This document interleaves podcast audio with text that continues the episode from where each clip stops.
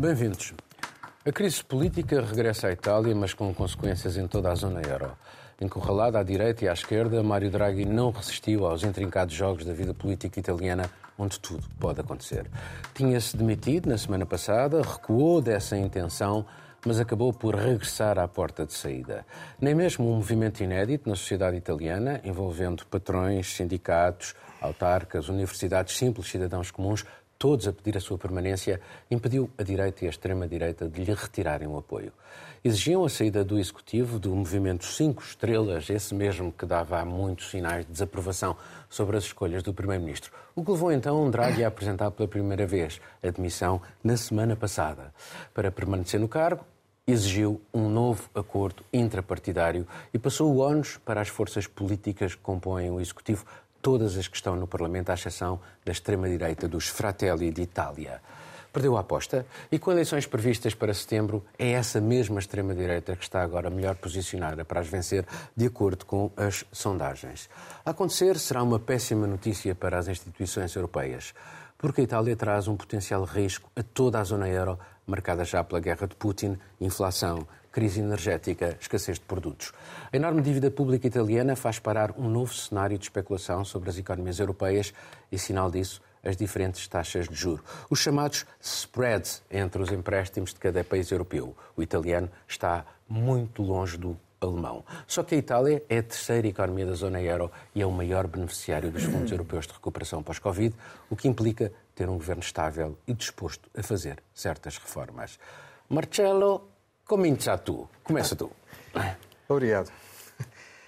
Uh, não consigo uh, resistir, ou seja, eu não consigo pôr de lado para já a interpretação que dou de, de, de, e que muita gente deu ao longo destas horas, destes dias, que um, as motivações desta crise foram apenas pretextos.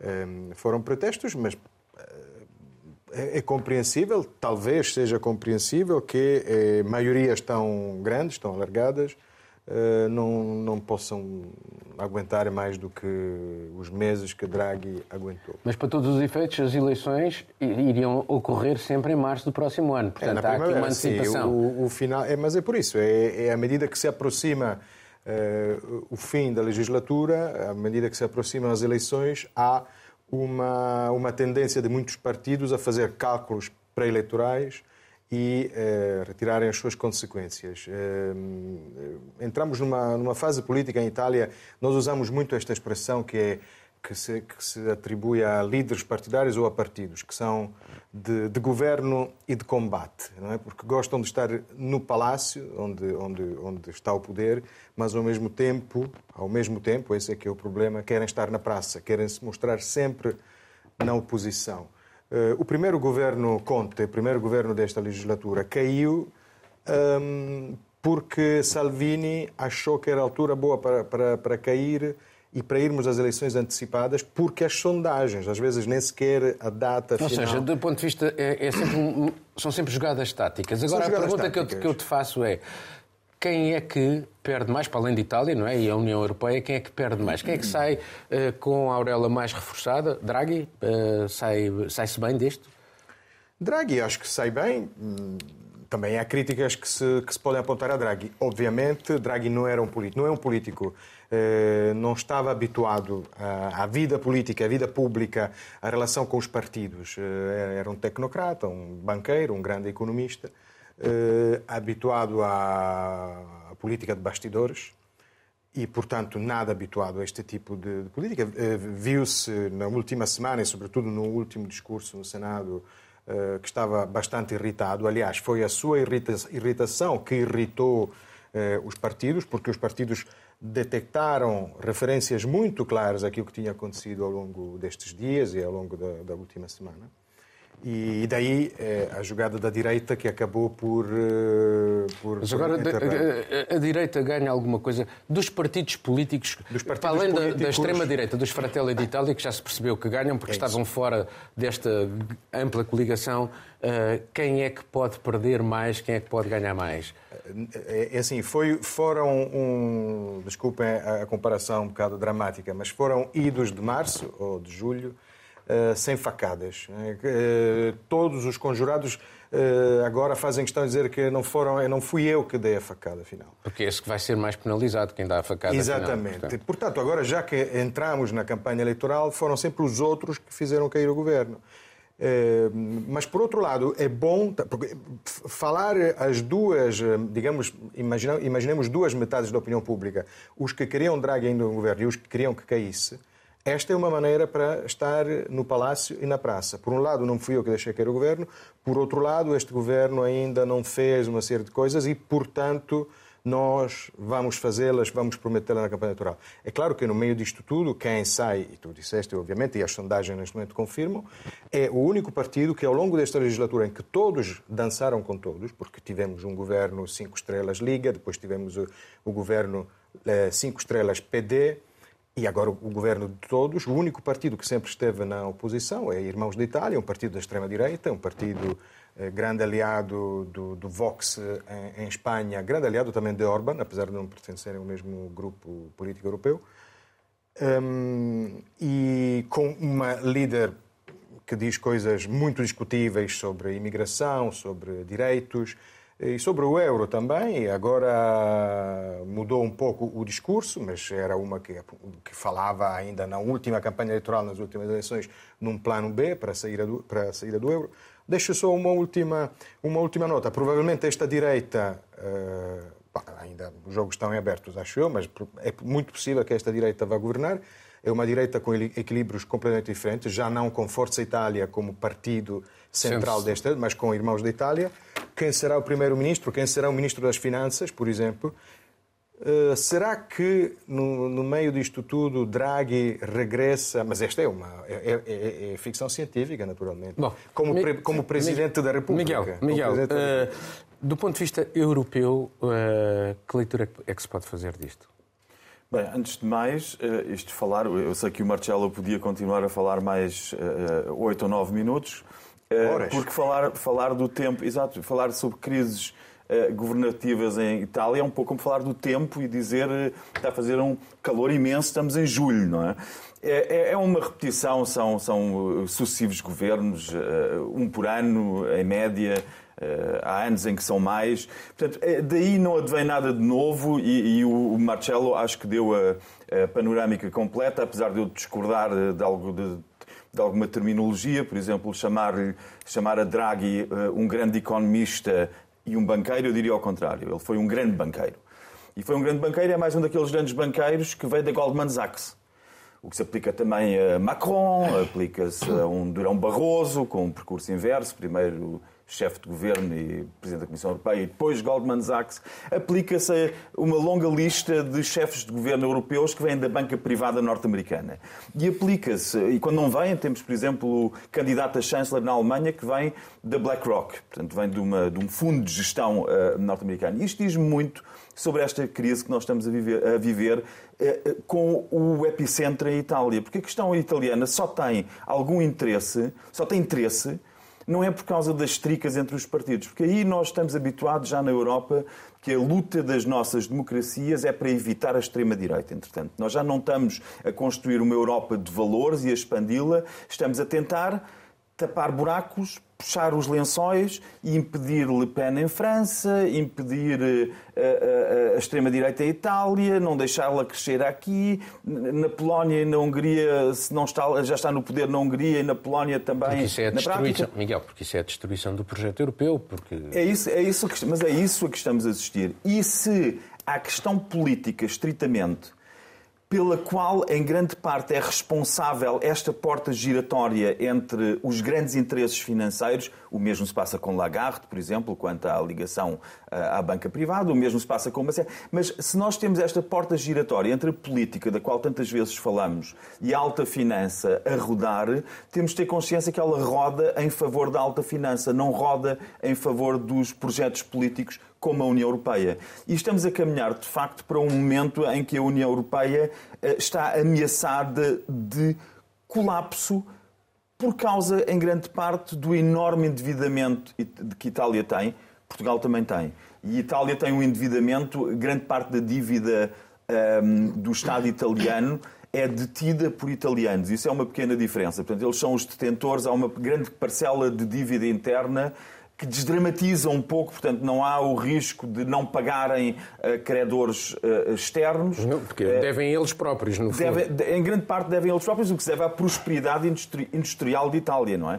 Que muitos outros mas, países Miguel, altamente endividados, como mas, a Grécia e Portugal, não mas têm. Mas agora, do ponto de vista daquilo que é um, um, grande desafio e um dos grandes temas da atualidade, que é precisamente esta questão da Rússia a queda de Draghi, que era um dos mais ardentes uh, defensores de, de, de, uma linha mais dura relativamente a Moscovo, é uma boa notícia para Moscovo, já agora que é um, que é um país, o regime de Putin tem apoiado claramente a extrema-direita europeia uh, para tentar exatamente arrebentar com o projeto europeu. A Itália seria um crítico maior em relação a Moscovo. No contexto europeu, Draghi eh, foi o primeiro a, a, a, ceder à exigência russa de se pagar em rublo, a, pagar-se eh, eh, não em dólares, ehm, mas em, em moeda russa as, as importações e com isso enfraqueceu muitas vezes. Sim, mas, mas uh, um dos grandes diferentes que ele tinha, com, por exemplo, com, com Conte, era que Conte queria menos sanções e, sobretudo, não queria uh, a entrega de armas. Mas, mas, bem, mas, com Conte e com Salvini. Com, com Conte e com Salvini. Quem é que não queria entrega, entrega de armas? as duas direitas. Não, só para, só para completar, porque eh, Irmãos da Itália não, foi nesse, nesse caso específico estava alinhada com o governo. Só para é, completar. Sim. Portanto, mesmo dentro da direita temos esta divisão. Claro, claro, claro. Mas, bem, mas eu penso que a questão aqui é a questão russa põe-se noutro plano, porque uh, no, no, ao fim do dia, cada país tenta defender a sua indústria e a sua economia. Isso que a Itália tentou fazer em relação à Rússia, por exemplo, quando cedeu às exigências na, forma como se processam os pagamentos das importações de, de, de, de petróleo. A Alemanha uh, cede na questão do gás e das peças para a manutenção dos gasodutos e isso tem vindo também a contribuir para enfraquecer a posição face à Rússia e, claro que sim, uma qualquer crise, mais uma crise no caso de Itália, é, uh, joga a favor da posição russa, sem dúvida. Carolina, visto do outro lado do Atlântico, estou a brincar. não, visto daqui também, não é? Mas, mas com essa perspectiva, é. De fato, era, era um desgaste que nós já vínhamos acompanhando e também já vínhamos falando, não é? Até mesmo do, do desgaste da posição de Mário, de Mário Draghi enquanto chefe desse governo e também dos, dos meandros políticos com relação aos partidos dessa grande coligação. Acho que é isso também como o Marcelo falou. Foi uma uma articulação muito grande para que se houvesse a viabilidade desse governo e tudo que envolve muita gente acaba gerando muito mais conflito, não é? É claro que, no primeiro momento, a resolução dos problemas causados pela pandemia, acho que acaba que alinha todo mundo minimamente dentro do mesmo barco, mas depois a gente teve a invasão da Rússia na Ucrânia, o começo de uma guerra. E aí as perspectivas vão começando a ficar também um pouco diferentes. As eleições foram marcadas, não é? já teremos eleições para breve, setembro.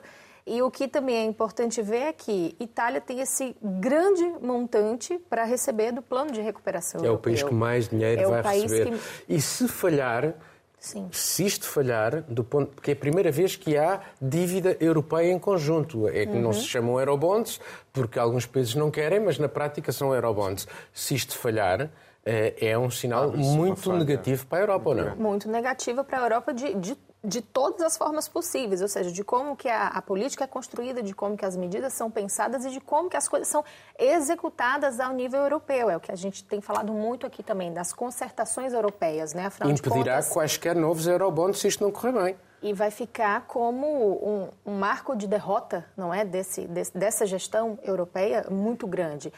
Claro, a gente está falando aqui a nível político, não é, de administradores, mas tem as populações também de tudo isso, não é? Então, acho que, por exemplo, esse movimento até que houve na Itália para que sociedades, indústrias, uh, sindicatos, associações dissessem deixa o Mário Draghi aí, deixa o Mário Draghi continuar, talvez uma medida de dizendo vamos tentar deixar aqui um pouquinho dessa estabilidade Aliás, por enquanto. devo-te dizer, há uma sondagem qualquer que indica que são 60 e tal por cento dos italianos que queria que Draghi que continuasse. continuasse Portanto, exatamente. é um número uh, brutal.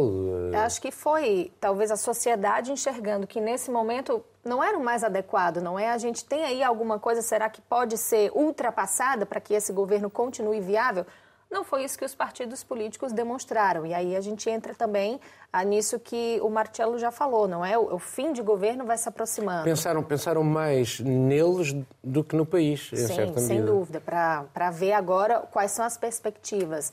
E olhando agora para dentro dos partidos, a extrema-direita, os irmãos de Itália já têm 24% nas sondagens, não é? Ou seja, poderiam então ter a maioria, formar esse governo. Mas olhando para dentro. Ver, vamos ver como é que fica o, o, a, a, Liga, a Liga, do Isso. Salvini e, o, e, a própria uh, Força, a, a Força Itália. Força Itália mas a Força Itália está em, em processo de desagregação.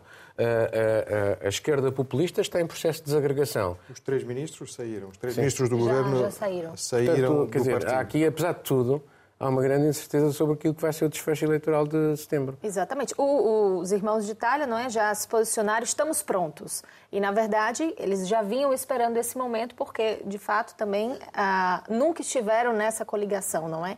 Então, aí acaba sendo positivo mesmo para a figura de Giorgia Meloni, que é, imagina, se poderá ser a, a primeira-ministra, a primeira mulher a ocupar esse posto. Ah, como o Marcelo falou, é uma pessoa que tem um, um discurso dessa extrema-direita radical que a gente já está acostumado a ouvir, não é aqui de maneira intensiva, seja contra as questões de casamento entre pessoas do mesmo sexo, um argumento muito forte contra a imigração, ah, já falou inclusive sobre eh, emendas constitucionais para que a lei italiana se sobreponha à lei europeia, ou seja, Mas isso algo já que a Polónia gente fez, já viu já a Polónia fez. na Polônia. E a Alemanha então, também. Bom, são cenários também. muito incertos. A Itália já recebeu algum dinheiro, uma parcela do plano de recuperação, mas ainda tem muito a fazer para receber a próxima. mil milhões. Que tinha que ser ainda esse ano, não é? Vale ressaltar. Então, eleições, formação de governo, ou seja, vai ser um fim de ano é uma série que vai de reformas, gerar bastante é uma série tensão. de reformas que teriam que ser feitas. Exatamente. Bom, vamos passar para um novo tema, que está relacionado com este, aliás. Apesar da tempestade em Itália, o Banco Central Europeu aumentou as suas taxas de referência de 0 para 0,5%, seguindo o que há meses a Reserva Federal Americana e o Banco de Inglaterra tinham feito e que se traduziu numa perda de valor do euro face ao dólar. Levou até muitos investidores a deixar a Europa para procurar melhores retornos na Bolsa de Nova Iorque. A decisão do Banco Europeu pretende contribuir, contrariar a subida dos preços sem quebrar o frágil crescimento, impedir que a zona euro mergulhe numa espiral onde o aumento dos salários aumenta o dos preços e vice-versa. Mas desde logo consequências na vida das famílias e das empresas. Os juros sobre os seus empréstimos vão subir. Por fim, para evitar uma vaga especulativa sobre as economias europeias, à semelhança do que sucedeu em 2011, o BCE apresentou um programa de compra de dívida como solução de último recurso, mas não deu grandes detalhes, apenas que a acontecer obrigará o país visado a uma série de regras, forma de não passar um cheque em branco aos que têm finanças públicas mais laxistas. Um recado a vários políticos, mas um risco enorme se um desses países for uma das maiores economias da zona euro, como é o caso da Itália. Miguel. É uma situação muito complicada que, económica que estamos a viver. É uma situação em que hum, todos perdem. Neste momento todos perdem. E esse, essa uh, ideia de que os investidores seguem os sítios com taxas de juros mais altas uh, tem, uh, está muito relacionada com a inflação, porque só é possível quando a inflação está controlada, porque senão os investidores iam neste momento para a Turquia, onde a, a taxa do Banco Central é de 14%, não é? E tinham, remuneravam os seus investimentos a, a, valores muito altos. Só que a inflação na Turquia está totalmente descontrolada. E é para evitar isso que o BCE agora tomou esta medida e toma, aliás, muito tardiamente, porque devia tê-lo feito no início do ano, já no ano passado. Eh, já havia todos os sinais que apontavam, não foi precisa a invasão. Mas da, ela admitiu isso, a Christine Lagarde. Já o devia ter. E depois falo de uma forma atabalhoada, porque a ideia de sinalizar aos mercados que o aumento vai ser de eh, um quarto ponto percentual, de 0,25, e depois irem para um aumento de meio ponto percentual, portanto 50 pontos base, mostra um, um certo pânico, revela um certo pânico por parte do Banco Central Europeu. E a situação não é para menos do que pânico, não é para menos, porque a inflação neste momento o que está a fazer é que nós não estamos naquelas alturas em que uma inflação elevada eh, eh, havia, era, era compensada por uma taxa do juro do Banco Central também elevada, portanto, em que se tinha que subtrair da, da, da, da, inflação existente a taxa dos bancos centrais. Nós não temos isso, nós a inflação que temos de 8 0,6% prevista para este ano, para toda a zona euro em, média. Mas varia, varia, Miguel. Varia, Miguel, até aos 20% tem, nos, nos tens, Bálticos. Tens 6% em Malta e 20% Sim. na Estónia. Oh, oh, Paulo, e vamos ter, eh, naquilo que interessa às pessoas que mais sofrem com a inflação, vamos ter taxas de inflação que podem ir aos 20% nos bens que interessam, que são os bens alimentares. A previsão é do, do CEO do maior grupo alimentar da Alemanha, que diz que depois do verão vamos começar a sentir a questão dos cereais retidos, de, dos problemas de transportes marítimos, obviamente da guerra, da agressão da Rússia contra a Ucrânia. E, portanto, nós estamos a falar de populações fragilizadas que vão sofrer aumentos na casa dos 20%, ao mesmo tempo que a situação de inflação significa, neste momento, que quem quer poupar dinheiro perde porque a taxa eh, de juros bancária está muito abaixo da taxa de inflação. Quem, quer, quem, quer, quem trabalha perde, porque os aumentos salariais, segundo o Banco de Portugal, estão muito abaixo da inflação também. Também vai perder. Quem investe, perde. Portanto, isto é uma situação eh, perde, perde, perde para toda a gente, para toda a gente. E a questão é, quem é que fica a ganhar com isto? Se todos perdem, quem é que fica a ganhar? E, infelizmente, quem fica a ganhar, e aqui se mostra a a, falta de atuação política daqueles ditos políticos que estão nas portas giratórias e que trabalham com as bancas privadas. Porque quem fica a ganhar são os grandes grupos de energia mundiais, são os grandes grupos financeiros mundiais que ganham sempre, é tipo um casino em que a casa ganha sempre, e as indústrias do armamento, por tabela, que também ficam a ganhar. Portanto, nós vamos todos ficar a perder para ganharem estes três grupos. Todos, quem trabalha, quem poupa, quem investe, quem compra, quem tenta, uh, quem tenta criar reservas, todos vão ficar a perder, menos estes três grupos. Esta medida, este é o objetivo Miguel, final. mas esta medida anticrise, esta instituição para a proteção e transmissão, é o palavrão... TPI. Uh, sim, TPI. Uh, eh, sim, em inglês, sim. Hum.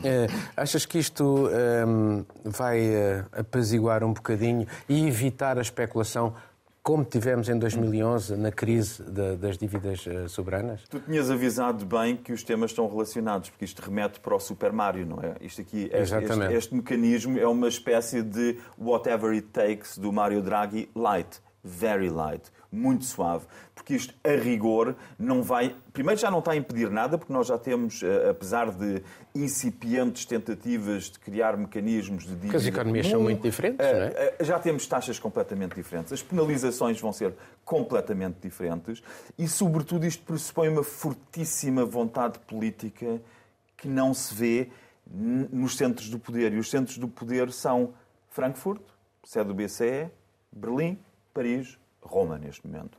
E não se vê eh, uma capacidade e uma vontade política para, de facto, proteger os países mais expostos. E os países mais expostos são aqueles que acumulam duas coisas. Por um lado, eh, uma dívida pública muito alta, pelo outro lado, uma estrutura de receitas próprias muito baixa, que é, por exemplo, o caso de Portugal, que tem uma indústria muito pouco significativa. Por isso é que Portugal consegue ser tão independente do gás e do, do gás russo e tão independente disto e daquilo e consegue uh, assegurar durante vários dias ao ano todo o seu consumo energético com energias renováveis, porque Portugal não tem indústria significativa e quase nada produz. Caroline, vamos pegar exatamente nesta questão, mas introduzindo aqui este apelo da, da União Europeia para que haja uma redução na, naquilo que é o consumo do gás uh, e Portugal e Espanha disseram que não. Uh, e é curioso como a solidariedade europeia, como é que fica, uh, considerando precisamente esta, estas diversidades, de, estas diversas economias e que resposta é que podemos dar. Uh, afinal de contas, quer dizer, vivemos no mesmo espaço, mas uh, somos todos iguais, mas uns são mais iguais do que outros, como diria Orwell. É, a gente está vendo agora uma pressão extrema, não é, que se agrava e hum, reconhecida pelas instituições de que não vai ter alívio tão cedo. Nessa questão, por exemplo, de, de aumentar a taxa de juros, o que nós ouvimos do banco é que a inflação não está controlada, não é? ela pode continuar aumentando. E quando a gente chega nesse cenário do que deveria ser a solidariedade europeia, esse apelo para que agora a partir de agosto, não é? Haja a redução de 15% no consumo de gás, por exemplo, a reação de Portugal, a reação de Espanha e também tivemos agora a a última da Grécia, não é que também discorda disso tudo, é de que justamente essa solidariedade protegeu quem tinha de proteger em outros momentos, que são os mais ricos, ou seja, foca-se na Alemanha, enfim, nos outros países. Na crise das dívidas aqui, soberanas, a solidariedade com os países do Sul deixou um bocadinho a desejar já agora. Exatamente. E, e é eu honestamente considero que essa resposta seja natural, ou seja, eu, eu acredito que é natural que a gente escute que Portugal não vai entrar nessa cota de reduzir em 15%, assim como Espanha, assim como Grécia também nesse aspecto da solidariedade, a gente pode mas, relembrar, mas, mas, por exemplo... Mas, mas deixa-me dizer-te que no, no caso de, de, de ver especulação sobre as dívidas, uh, haverá uma especulação muito mai, maior sobre a italiana, sobre a portuguesa, sobre a espanhola, sobre a, gre, a, a grega, e se nós não tivermos a solidariedade dos países nórdicos, uh, portanto, aqui isto umas coisas remetem para as outras. E as, as coisas remetem para as outras, mas as coisas também uh, se movem e é curioso ver o, o avanço de estudo. Por exemplo, ainda so, usando a palavra solidariedade, a gente teve o caso emblemático aqui, 17 e 18, da Holanda, dizendo que não tem solidariedade aqui para os países do Sul que gastam dinheiro com os copos e as mulheres. Então não tem. Se como é que a gente vai ser solidário se eles estão gastando dinheiro e depois vem pedir para que a gente ajude? Isso eu lembro que na época foi uma repercussão extremamente negativa, deu uma confusão danada. Mas eu acho que esse pensamento está sendo mantido. Agora a gente tem a Alemanha esperando solidariedade. Está todo mundo amarrado no mesmo bolo, eu acho assim. Embora faz sentido Portugal dizer que não, não entra nessa, nessa questão da redução, mas e depois? Não é quando chegar a hora mesmo de olhar para as dívidas e de ter o impacto dessas porcentagens e dos juros, como é que vai ser? Então, de onde é que poderia ver algum auxílio caso seja necessário que ele chegue? Então, o fato é, as pressões que nós temos agora vão aumentar. E aí, mais uma questão. Quando a gente fala muito em, em juros que aumentaram, é o primeiro aumento depois de 11 anos, ah, a gente tem visto aí a postura de tentar manter a coisa sob controle, até remetendo ao Super Mario, dizendo que vamos fazer tudo o que for possível, porque foi uma frase que foi dita agora Sim. também, não é? Para tentar manter a confiança, né? manter o espírito positivo, faz parte do jogo. Mas, no fundo, as pessoas, como o Miguel bem falou, é que vão sentir isso no bolso, já sentem isso, vai piorar. Então, as conversas que a gente tem com pessoas que já estão afetadas são sinal de que o dinheiro está acabando. Falo na, só na Alemanha, para acrescentar, Sim. na Alemanha falam em perdas para cada família de quatro pessoas de entre 3 a 5 mil euros por ano. Aqui, e, já estão, e na Alemanha já estão a restringir uh, o consumo do gás a certas áreas. Eu vi há dias uma reportagem em Sim. que só se pode tomar banho em, em determinadas horas do dia. Olha, e a falar aqui... em pavilhões aquecidos para o inverno para as pessoas que não tiverem São... dinheiro para pagar as contas. Só para encerrar, Paulo, aqui em Portugal, o que eu já vi nesses últimos dias foi falando muito com relação às taxas dos empréstimos da habitação, não é? A Euribor e os impactos que vão ter. E é muito fácil para os analistas chegarem, até para a própria Associação dos Bancos, que já tem se manifestado muito sobre isso, é muito fácil chegar e dizer, é, então é preciso que as famílias sentem e recalculem a sua taxa de esforço. As famílias podem recalcular a taxa de esforço com esse gasto, claro, tendo em conta o que, que vai aumentar. Mas o salário dessa família não aumenta, o rendimento dessa família não aumenta. Então é muito fácil chegar e dizer, olha, recalcule a sua taxa de esforço quando você não está ganhando mais para poder compensar alguma coisa. Sim. E isso desbalanceia tudo completamente para a população. A ideia de aumentar os juros é precisamente baixar o consumo. Uh, e numa altura em que era preciso aumentar o consumo por causa de, para, para, evitar exatamente entrarmos em recessão. Marcelo. Exatamente, é um, é, um, é, um, é um funil dentro do qual estamos a cair e, e será, será complicado sair desta situação. Existe uma teoria sobre, sobre, mais uma vez, as demissões de Draghi. É quem diga que Draghi, foi Draghi que se quis demitir porque não queria chegar precisamente a este quadro negro que acabam de pintar que, que, que o outono... Que vai, no outono vai, é onde se vai sentir mais. Um, mas, eh, mas é curioso que, que no dia em que Draghi caía em Itália, Christine Lagarde apresentava uma medida draghiana, como o Miguel bem disse, um whatever it takes, eu diria mais pontual. Uh, já não digo que Draghi é um grande economista, vou dizer que era bom, que percebia alguma coisa. Já... Não, mas, e foi tomado. Não, aqui o, o, importante, o importante e o sinal talvez mais relevante da, da, da posição do BCE é que os governadores, todos, tomaram a decisão por unanimidade e, portanto, estão todos atrás destas decisões. Mas a, mas a característica deste, desta ferramenta, chamada TPI, que é um, é um, é um, é uma, é um mecanismo uh, que serve para, precisamente para comprar títulos da dívida de um país que esteja em dificuldades, que, este, que seja alvo de especulações e, portanto, com o diferencial como nós fomos, como subir, os portugueses foram. Como aconteceu, como TPI aconteceu como o Tribunal Penal Internacional, por coincidência, só que não vai haver culpados. Como aconteceu a Portugal. Mas este mecanismo, atenção, o que sabemos sobre este mecanismo é que será acionado sobre decisão absolutamente eh, descrição deste eh, Comitê de, Central do Banco, ou seja, do Conselho do Banco, que, que é composto pelo Comitê Central e, e os, os, os, governadores dos bancos, todos os bancos centrais dos 19 mas países há aqui uma questão, há uma, há uma questão... E há quatro condições, que é... é Sim, mas essas condições já cá estavam. Sim. Sim, o equilíbrio orçamental, eh, a, já dívida, a sustentabilidade da dívida... Mas, Marcelo, uh, esta, o, o Banco Central Europeu não faz intervenções económicas se elas decorrerem de questões internas do país. Agora, a questão. Mas espera aí, deixa-me é deixa mesmo... terminar. Se as questões internas de um país, se as decisões políticas internas de um país e económicas internas de um país puserem em causa uh, o, o, euro e o, e o projeto europeu, eles fazem uma intervenção ou não fazem uma intervenção? Esta questão não está clara. Esta questão não está clara, mas eu acho que até está bastante clara. Ou seja, eles avaliam, tá, temos um grupo, mais uma vez, de banqueiros, quer se goste, quer não, eh, nós temos o nosso dinheiro nos cofres que eles abrem e fecham, e, e eles, é que, eles é que decidem. Por exemplo, uma das, da, dos motivos de fricção entre a Liga e, e, Draghi era que a Liga já pedia para, para a próxima lei de orçamento uma derrapagem orçamental de 50 a 60 mil milhões. Eh, um governo com estas ideias, que tipo de relacionamento terá com o Banco Central? Vamos para um cenário, mais Europa. uma vez, e com a Europa toda, mas, e com o Banco.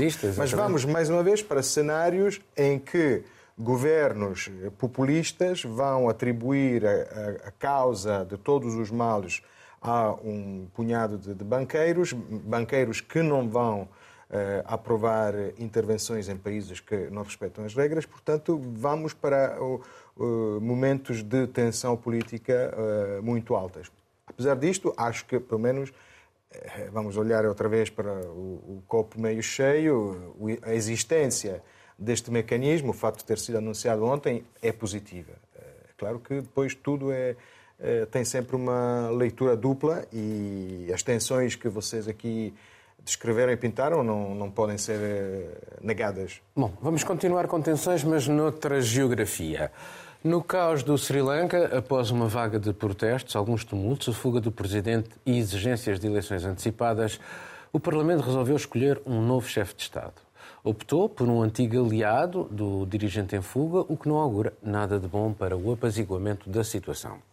O país entrou em cumprimento desde abril, a inflação galopa mais de 50% em junho, falta comida, há carência de medicamentos nos hospitais, os combustíveis escasseiam, a eletricidade surge a espaços. Em resumo, falta quase tudo ao cidadão comum. A história do antigo Ceilão está marcada por uma série de convulsões. Viveu guerras, ataques, assassinatos. A mais brutal entre a maioria singalesa budista e a minoria tamil hindu, com balanço desde os anos 80 a rondar os 200 mil mortos. Ainda assim, houve alternância política e traços democráticos, só que o presidente deposto e o seu clã transformaram a democracia num regime às suas ordens, a que se juntou a pandemia, a turbulência nos mercados de alimentos e de combustíveis e as ambições geopolíticas da China. Em 2017, o Sri Lanka teve de ceder a Pequim um dos seus mais importantes portos.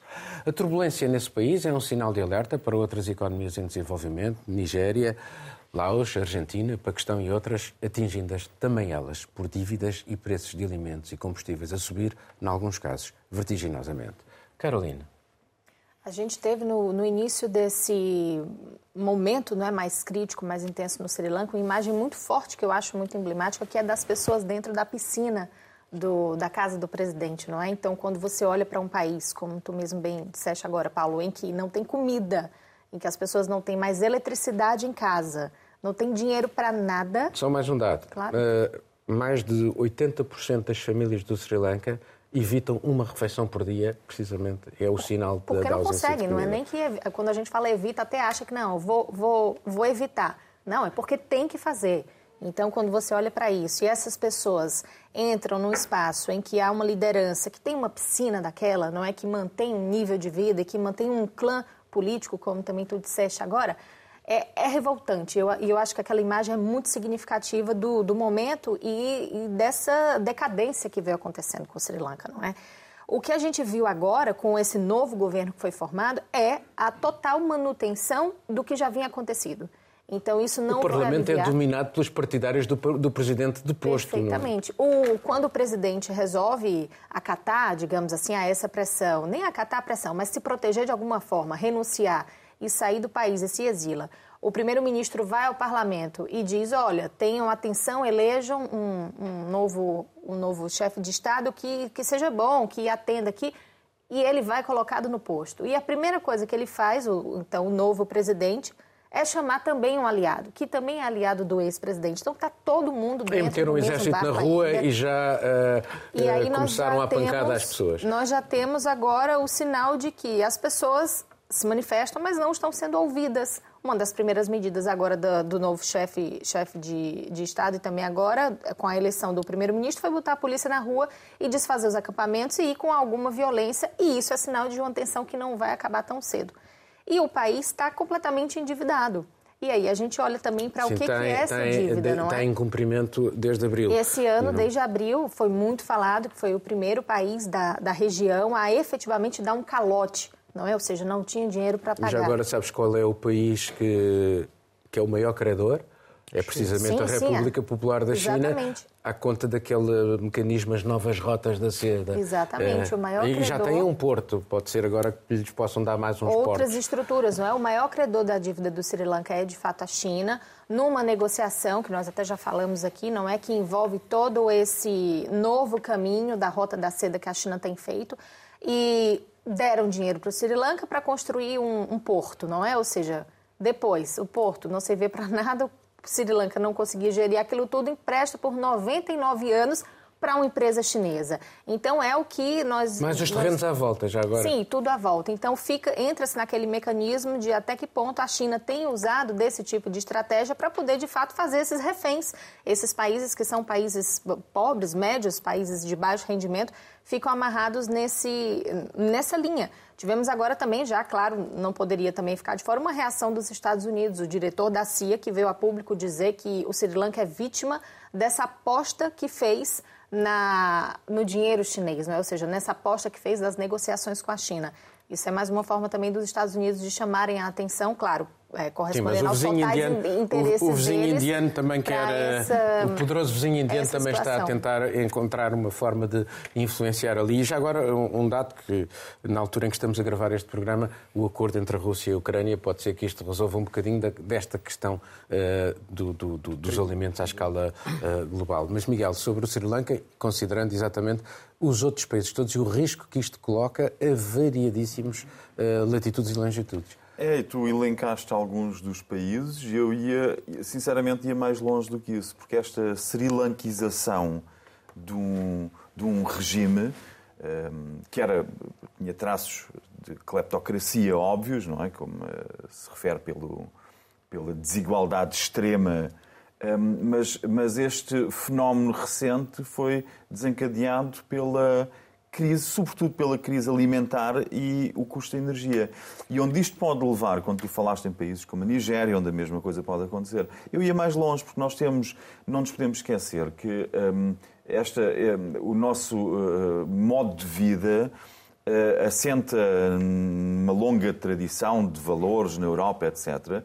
Mas nós olhamos para os coletes amarelos em França e vimos onde é que pode levar um aumento de 20 cêntimos no custo do gasóleo. E nós estamos a assistir a, a aumentos a uma escala sem. Vamos assistir a, uma, a um aumento de, de, de, alimentos e de combustíveis a uma escala sem precedentes na Europa.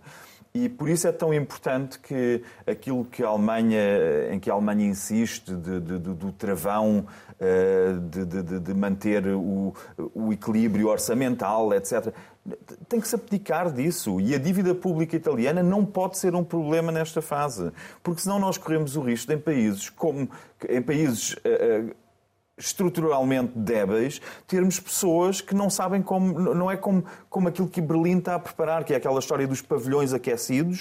Em Berlim, capital da Alemanha, estão a preparar pavilhões aquecidos para o inverno para as pessoas que não conseguirem pagar as contas do gás e da eletricidade ao fim do mês. E se isto é em Berlim, podemos pensar como é que será nos arredores de Lisboa, onde a questão não é tanto o frio, mas é com certeza como a questão da alimentação. Se tem que fazer como no Sri Lanka, daí a Sri Lankização, se terão que cortar refeições, se é para aí que caminhamos. Mas nós estamos a falar sobre o Sri Lanka e eu acho que o Sri Lanka eu, eh, eh, é de facto eh, um pouco o fim da rua onde nós podemos chegar se as coisas correrem mal e se continuarem a correr mal nesta, uh, nesta conjuntura de, de, tempestade perfeita, com as coisas a correrem muito mal. Daí essa esperança no acordo uh, quanto aos cereais ucranianos ser tão importante, haver uma saída daqueles, daquelas dezenas de, de milhares de toneladas de cereais e de trigo. Eh, assegurar que não entremos em extremos tão grandes. Quanto à, eh, à, à Sri Lankização em matéria chinesa e exposição à China, pois nós olhamos para países como Portugal e vemos uma enorme exposição eh, à China a imensos níveis. Itália também, já agora. A, Itália, a Itália que entrou coisa. nas novas rotas Fal, da seda. Falamos do porto... Uh, do Pireu, na, na Grécia.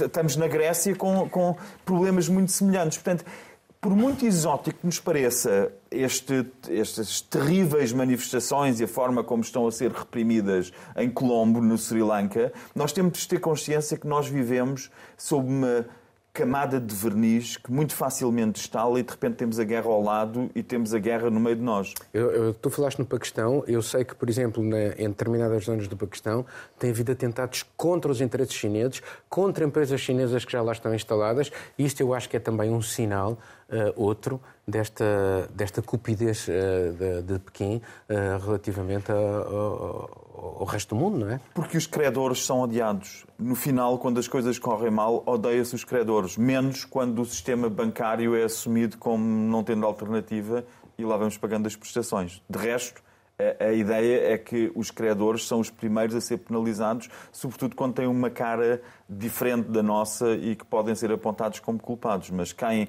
caminhou, eh, quem facilitou eh, este tipo de endividamento foram os governantes dos vários países que politicamente consentiram. Portugal era a entrada, foi desde muito cedo assumido pela, por Beijing como a porta de entrada na Europa.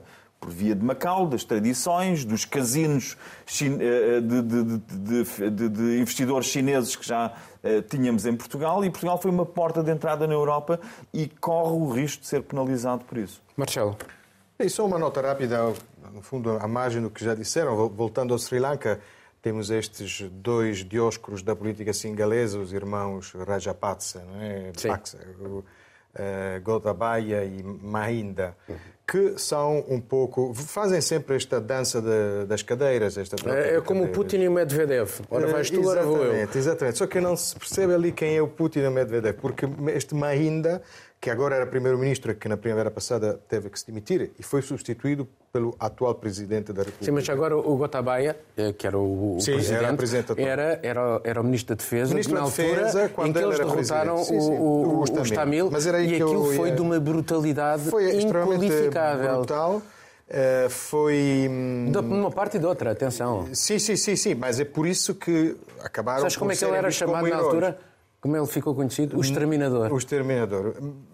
Digamos que, à frente de uma situação muito tensa, com atos de terrorismo também das Tigres da Mil, acabaram por eh, ser os heróis que, que ganharam esta guerra e, para reconstruir o país, endividaram-se. Fizeram aquilo que fazem todos e endividaram-se sobretudo com a China. Eh, a última, os últimos, a última tranche de juros que não pagaram era de 7 mil milhões de, de dólares, 5 mil eram chineses.